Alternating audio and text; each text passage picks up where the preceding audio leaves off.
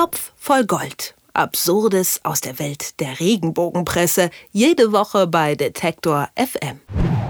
Schicksalsschlag, dramatische Trennung. Die Regenbogenpresse überschlägt sich auch in dieser Woche mal wieder. Dieses Mal ist Barbara Schöneberger die Leidtragende.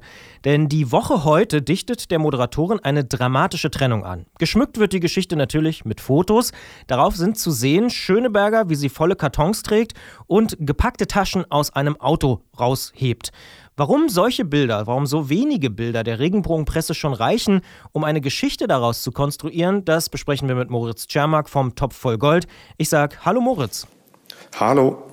Barbara Schöneberger ist ja eher ein seltenes Opfer der Regenbogenpresse, zumindest wenn ich das so beobachte in den letzten Jahren. Was behauptet denn die Woche heute über die Moderatorin? Fangen wir vielleicht einfach erstmal damit an, ähm, was man da wunderbar reininterpretieren kann. Denn, denn das ist die Besonderheit eben bei dieser Geschichte und auch das ganz Typische dann bei den Regenbogengeschichten. Also, die große Titelgeschichte der Woche heute lautet aktuell Barbara Schöneberger, dramatische Trennung. Jetzt steht sie vor den Scherben ihres Glücks. Und dann ist da so ein kleines Foto eingeklinkt, wo sie mit Kartons in der Hand steht. Schlägt man das Heft auf, da hast du ja schon gesagt, ähm, auch nochmal Fotos von ihr ebenfalls mit Kartons. Sie steigt aus dem Auto, es hat gepackte Taschen dabei. Dann steht da dramatische Trennung zerbricht sie an dem Schicksalsschlag. Ähm, und der, der Teaser lautet dann, wie konnte es mit ihr nur so weit kommen? Jetzt ist guter Rat teuer. Also erstmal klingt das ja wirklich nach einem Riesendrama und naja, Trennung, Scherben des Glücks, Schicksalsschlag, das klingt jetzt eigentlich erstmal, als ob eine Trennung in der Beziehung ansteht. Und ähm, der Text, der ist nicht besonders lang, nur eine Spalte breit, aber ich würde sagen, die Hälfte oder drei Viertel, da geht's nur um die Beziehung zu ihrem Mann, wie es mit dem Liebesleben aussieht und so weiter. Und dann die Auflösung, nee, die beiden sind sehr wahrscheinlich so glücklich wie gehabt. Es gibt jetzt nur ähm, beruflich ein paar Veränderungen bei Barbara Schöneberger. Sie wird nämlich nicht die deutsche Version des Eurovision Song Contest Vorentscheids äh, moderieren. Das ist alles, das ist die dramatische Trennung, das ist der Schicksalsschlag. Äh, da ist guter Rat jetzt teuer. Das reicht der Woche heute heute, ja, um irgendwie so zu, so zu tun, als sei privat bei Barbara Schöneberger wirklich alles in Scherben. Jetzt bin ich ja grundsätzlich ein optimistischer Mensch und denke, naja, aber vielleicht haben Sie ja wenigstens irgendwas rausgefunden, was tatsächlich auch in Richtung Privatleben vielleicht deutet. Gibt es denn irgendwelche Fakten, die irgendwas untermauern würden? Nee, muss ich dich enttäuschen. Ähm, das Einzige, was tatsächlich jetzt neu ist äh, und was dazu führt, dass die Woche heute eine große Titelgeschichte über Barbara Schöneberger macht, ist diese berufliche Veränderung. Da gibt es wohl irgendwie auch noch ein Zitat. Die Woche heute schreibt am Ende, bei einem öffentlichen Termin meinte sie nun, ich brauche einen Tapetenwechsel. Worauf das jetzt bezogen ist, neuer Sender, neues Umfeld, äh, beruflich, was weiß ich, eine neue Redaktion, mit der sie zusammenarbeiten will, das weiß ich nicht. Ähm, jedenfalls hat es nicht mit der Tapete zu Hause zu tun mit der, bei der gemeinsamen Wohnung oder beim, oder beim gemeinsamen Haus mit ihrem Ehemann Maximilian. Da ist wirklich alles wie gehabt und da kann die Woche heute auch nichts richtig Neues vorweisen. Das heißt, wir fassen zusammen, es gibt ein paar Bilder, wie sie ein paar Kartons durch die Gegend trägt äh, und offensichtlich eben diese Nachricht, dass sie nicht mehr diesen Vorentscheid vom Eurovision Song Contest da moderieren wird. Und daraus macht die Woche heute ein privates Trennungsdrama.